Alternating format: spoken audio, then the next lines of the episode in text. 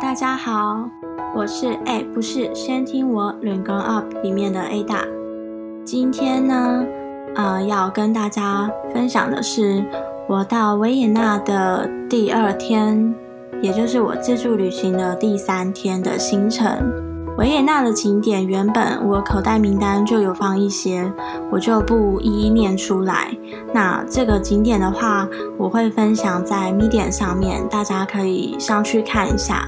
那我只分享说我有去到的。我自己呢是很喜欢看建筑，所以维也纳的第二天第一个行程我就选择圣史蒂芬大教堂。圣史蒂芬大教堂它是哥德式的建筑，其中它还分为南塔跟北塔，高度也不太一样。圣史蒂芬大教堂呢，它位于奥地利的首都维也纳，是罗马天主教维也纳大主教管区的母教堂。目前在圣史蒂芬广场上看得到的罗马式和哥德式大教堂的形式呢，主要是。由哈布斯堡家族的鲁道夫公爵发起的，建立在两座早期教堂的废墟上。这是一座于一一四七年圣化的第一座维也纳教区的教堂。圣史蒂芬，它作为维也纳最重要的宗教场所，也见证了哈布斯堡家族和奥地利史上的许多重要历史事件，并且以其多彩色的瓦屋顶成为该市区最知名的地标之一。这边呢，想要跟大家分享一件。我自己觉得很特别的事情，像史蒂芬大教堂底下有个地下墓穴，这个是我出发前其实就有注意到的，但其实没有去查太多详细的细节。如果说大家有去听我的第一集的话，应该知道我其实在准备这一趟旅行的时间是很少的，那所以我很多景点我都是大略的，就是看到说，哎，有这个景点，然后有哪些地方可以去，我就先做一个笔记，那顶多是看一下。地地点，但是很多细节的话，我是没有详细去查的。我这次走到圣史蒂芬教堂之后呢，我就是想起了说，哎，有这个地下墓穴。那地下墓穴的话，它是在教堂走进去之后，在左手边的地方会有一个红色的看板，上面呢会写着当天的参观时间以及当天多少人聚集在那边想要参观，他才会开这个导览团。所以也不是每次都会有导览团。那时间上的话也是不一定的。我这一次去的话，时间呃开团的时间是十点，我是九点多就到那边了，就慢慢参观跟在旁边拍照啊等等的，等人数凑齐才开团。一开始其实我也蛮担心人数不够，但后来接近十点的时候，慢慢的就有很多人围过来，然后等导览来开团。那导览员过来的时候，他就会先点人数，然后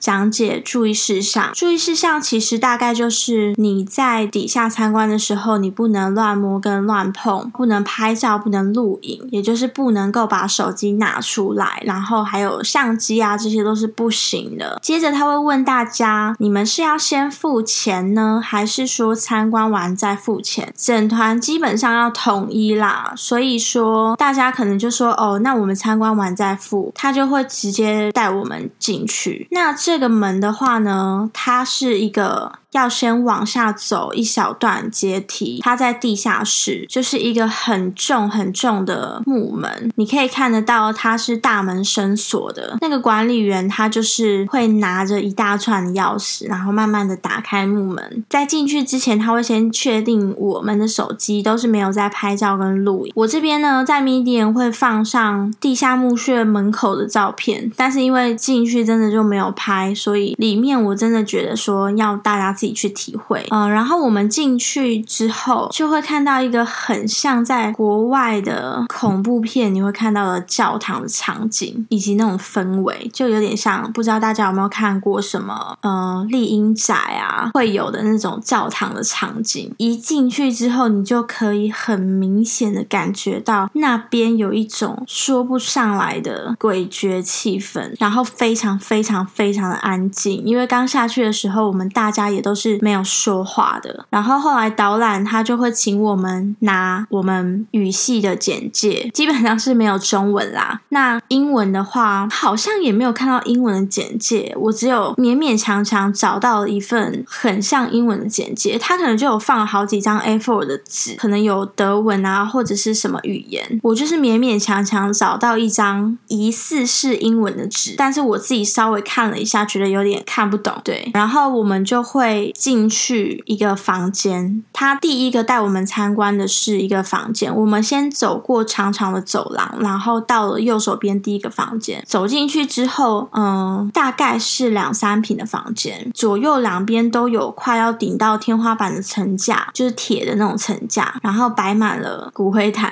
真的是骨灰坛。然后房间是很长的那一种，就是窄窄的，然后很深的那一种房间。最里面呢放了两棺材，我其实现在画面都还蛮清晰的。然后他会开始讲解，一开始他讲德文，因为其实呃，奥地利跟捷克是德语系的国家，那他们的话平常都是用德文在沟通。他讲一讲之后，发现我们没什么反应，然后就问我们说：“哎，是不是要讲英文我们才听得懂？”后来他才改讲英文。那因为就是我其实在来之前没有阅读很多地下墓穴，甚至是一些历史的部分，所以他在讲一些名词或是一些人名的时候，我其实是有点听到恍神，就大概知道说那个房间里面放的骨灰跟棺材是他们当地很重要，甚至是这个教堂最一开始的创始人，还有他的一些家人啊的的墓这样子的骨灰。那后来的话，有一对母女就发问问导览员说：“这里有有没有西西的骨灰？”导览员就说没有。那我这边跟大家补充说明一下，西西是维也纳的皇后。那维也纳的话，有另一个西西皇后的博物馆，我是没有去参观啦，不过大家可以去参观。那参观完第一间骨灰坛室之后，再接着会往更深的地方走。那其实底下就是没有风，也没有窗户，但莫名的感觉到背脊一阵发凉，不知道是不是因为在地下室或是其他的因素，就明明你觉得那里是一个吹不到风，也没有风灌进来的地方，你却会比在地面上在外面吹冷风还要感觉更寒冷，真的是从头皮冷到脚底的那种寒冷，然后背脊发凉的那种。接着我们走到第一个空旷的房间，左边的墙上有一个洞，里面陈列着完整的人骨，形状真的很完整哦，就是你一看就知道那个是人的形状，是就是它之前是一个人，是一个大体，那它是被烧过后的，烧完之后他们也没有去动它。那导览员就说，这个墙壁上这个坑是他们专门用来处理一些尸体的地方，好像有说就是这个城市里面。比较重要的人物，呃，死掉之后，他们都会在这边处理他们的那些大体。我那时候听他导览是这样啦。如果说有去过维也纳的人，然后对这个很熟悉，如果我有讲错的地方，你们也可以纠正我。再接下去走的话，会进到一个很窄很窄的走廊，左边有一个小窗户，也不是小窗户，就是也是小坑洞吧。然后你往内看。导览员也会叫你们往内看，你就会看到墙壁内都塞满了人骨。就简单来说，那一个小空间就是用人骨堆出来的，就是一根一根的骨头，然后可能还有头的骷髅头，这样其实还蛮还蛮可怕的。然后我们那一个导览团，嗯，那时候人也不多吧，可能就五六个人，还是六七个人。其中还有一对是母女嘛，那个梅梅还蛮小的，我都想说，如果我小时候看到这种东西，要求一下心理的阴影面积有多大，因为连我连我们大人看完之后都会觉得有一点沉重，你知道吗？然后看完之后呢，我就知道说。为什么他会说进来不能拍照跟录影？我觉得可能某方面来说，嗯，拍照跟录影也会对这边的王者不尊重吧。就是，而且有时候有一些神秘的力量是你不一定看得到或是感觉得到，但它 maybe 就真的是存在。这个部分我们就嗯不去推测跟讨论。那看完之后，我们就往出口的楼梯走去。走出去之前呢，他会跟大家收钱。那我们那时候的话，一个人是六点五欧，所以呢，大家就是如果要来参加这个地下墓穴的话，一定要准备好零钱。你不要是很大张的钞票，我跟你讲，导览员是应该是没办法找你的。然后收完钱之后，我们就会爬那个小楼梯，然后上去，打开之后。出去就是史蒂芬的圣史蒂芬的后门。那因为真的太太太太太沉重的心情了，出去之后，其实我就站在教堂后面发呆了一下子，就吹吹风啊，然后欣赏一下圣史蒂芬教堂的建筑。因为从后面看跟从正面看，呃，前面有说它南北塔的高度不一样，所以基本上你从不同的角度欣赏圣史蒂芬教堂都是不一样的美感。一边欣赏，一边缓和一下刚刚比较沉重的心情。圣史蒂芬教堂的后面呢，它是连接一个广场，那个广场其实就是逛街的商店圈。当天的维也纳飘着绵绵细雨，而且风蛮大的，吹的头蛮痛。虽然我有戴帽子，但还是觉得说风太冷了，头很痛。然后我就躲进一家 Zara 吹暖气，因为欧洲的商店或餐厅里面基本上都会开暖气，而且开的蛮强的。但没想到进去 Zara 又是一个坑，在里面没花钱大概出不来。这里的出不来不是说店家会强迫你消费啦，而是说因为里面的东西可能很便宜啊，或是有一些特价很好逛，那你没有买的话，会觉得说，哎。很可惜，这样子，我在里面买了一件特价区的很好看的格子大衣，两张小朋友就解决了。说真的，蛮便宜的，因为它很厚，然后那个长度是可以穿到我的小腿吧，就是大概是脚踝接近脚踝的地方。我是一六零啊，那所以说这个长度的话，其实还蛮够的，连一七零的女生穿其实都很够。而且我这件外套真的是救了我，因为我带的其他外套，后来发现都不够穿。因为我原本当天是穿另一件外套过去，但觉得说很冷，然后换上这件外套之后，因为它也蛮长的，就是盖到我的小腿，所以帮我挡住了大部分的风。就是成为我整趟旅程的救星，所以就是也很推荐，如果大家有到欧洲，不介意 Zara 这种平价品牌的话，这不是名牌嘛？那不介意的话呢，其实很很可以进去 Zara，就是寻宝。就如果你是冬天去的话，我觉得还不错。你可以用少少的钱，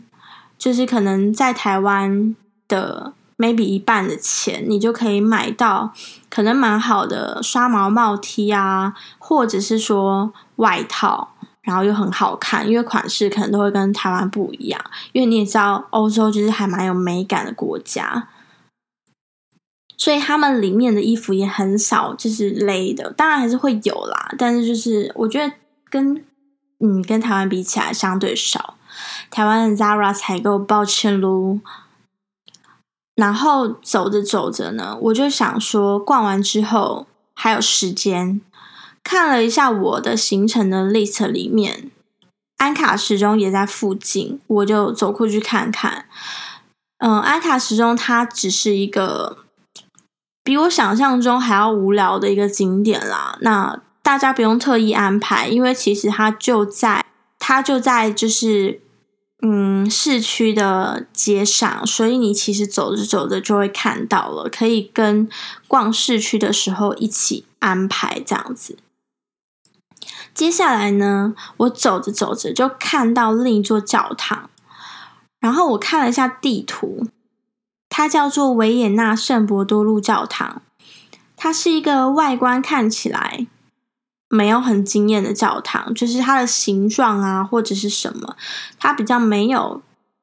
圣史蒂芬教堂那么那么的令人印象深刻。但因为我自己蛮喜欢教堂的，跟很喜欢建筑，所以我就是也进去参观。那圣伯多禄教堂呢，它是可以免费参观的。这一个教堂，它是古老的罗马天主教堂，它是华丽的巴洛克风格，成立于一七三三年。那走进去这个圣伯多禄教堂的时候，映入眼帘的，除了明亮又华丽的雕刻作品外，很重要，很重要是它还传来悦耳的钢琴音乐。这座教堂让我感觉有别于史蒂芬教堂。带来的神秘感，圣伯多禄教堂带来的是一种很明朗跟很喜悦的感觉。然后我就坐在教堂的长椅上，闭上眼睛，仔细感觉跟享受这场艺术盛宴。因为你就是看着很漂亮的、很华丽的巴洛克式风格，里面有一些雕塑或是彩色玻璃，然后又传来。钢琴音乐，你就会觉得天哪！我真的在维也纳哎，眼睛跟心灵都被疗愈了。因为以前其实我自己小时候，嗯，比较喜欢艺术啦，那就也有学过一点点的钢琴。那我自己的话是画画学的比较多。Anyway，就是对艺术这种东西就是蛮喜欢的。那一直以来都有听说，就是维也纳是音乐之都啊这种说法、这种名词嘛。那当我真的真的坐在这边，然后在这个教堂看着我最喜欢的建筑跟彩色玻璃，然后又听到很悦耳的钢琴音乐，然后你就想说：哇，天哪！我真的在维也纳耶！我真的在维也纳享受这样的一个音乐跟艺术的盛典。那跑了这么多点，我也差不多饿了。来之前就有听说维也纳有一个很有名的蛋糕可以吃，叫做沙盒蛋糕。但其实沙盒蛋糕它最原始的创始店呢，呃，叫做沙盒饭店，离我在的这个地方其实是有点距离的。那我就想说，哎，其实沙河蛋糕在沙河饭店，它是最原始、最经典的店，但不代表别的店没有。因为沙河蛋糕在奥地利的话，应该很多甜点店或者很多下午茶店都有。那我这次去的一间咖啡厅，是我朋友推荐我的，叫做中央咖啡馆。中央咖啡馆它是维也纳的一座咖啡馆，它位于内城区。它过去的话是在银行的证券大楼，那今天的话是以其建筑师费尔斯特来命名为费尔斯特宫。中央咖啡馆呢，它是在二战二战时期的末期有停业，然后在一七一九，在一九七五年又重新翻修，才重新营业这样子。其实，呃，我觉得说到中央咖啡馆，为什么我在这边要特别的跟大家分享跟提及呢？是因为有一句很经典的名言，我觉得大家应该都有听过，甚至都有把它改编成不同的词句来说。这句话就是呢，我不在咖啡馆，那就是在去咖啡馆的路上。这一句话呢，就是从中央咖啡馆这边出来的。因为奥地利有一个作家叫做彼得·艾滕贝格，他因为常常去这间咖啡馆，甚至呢将他的收信地址写在这间咖啡馆，所以就出现了这句名言。那最后呢，他这个作家过世之后，中央咖啡馆还替他做了雕像，然后放在店内。还蛮酷的，就是他已经 喝到变成那个店内的一个名人，然后过世之后，店家还替他做了一个雕像放在店内。然后这一句话呢，也被世界所传颂。你看，我们在台湾也听到跟耳熟能详这句话。而且其实我蛮庆幸我去，因为后来我回来之后，我才看到文章说，中央咖啡馆它是被号称为世界最美咖啡馆的前三名之一。另外两个好像是呃匈牙利的一个咖啡馆跟布拉格的一个咖啡馆。布拉格这个咖啡馆呢，很刚好我也有去到。我在后面的集数讲到布拉格的时候，我会跟大家分享。那我在中央咖啡馆里面，就是吃了一个沙盒蛋糕跟一杯热拿铁。沙盒蛋糕它其实是奥地利著名的甜点，算是巧克力蛋糕的一种。它起源于一八三二年克莱门斯，它是一个王子的家厨所做的一种巧克力蛋糕。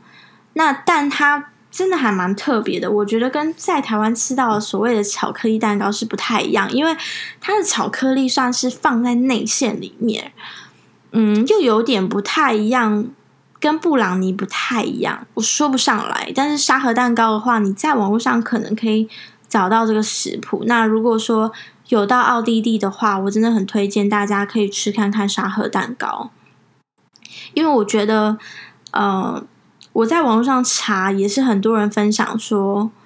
在别的地方就算有看到沙盒蛋糕，但真的真的吃起来都没有奥地利当地的沙盒蛋糕还要好吃。那当然，他们的配方可能也都是他们自己调配的，所以我会很推荐大家，如果有去维也纳或者有去奥地利的话，一定要找一间咖啡馆，然后吃看看沙盒蛋糕。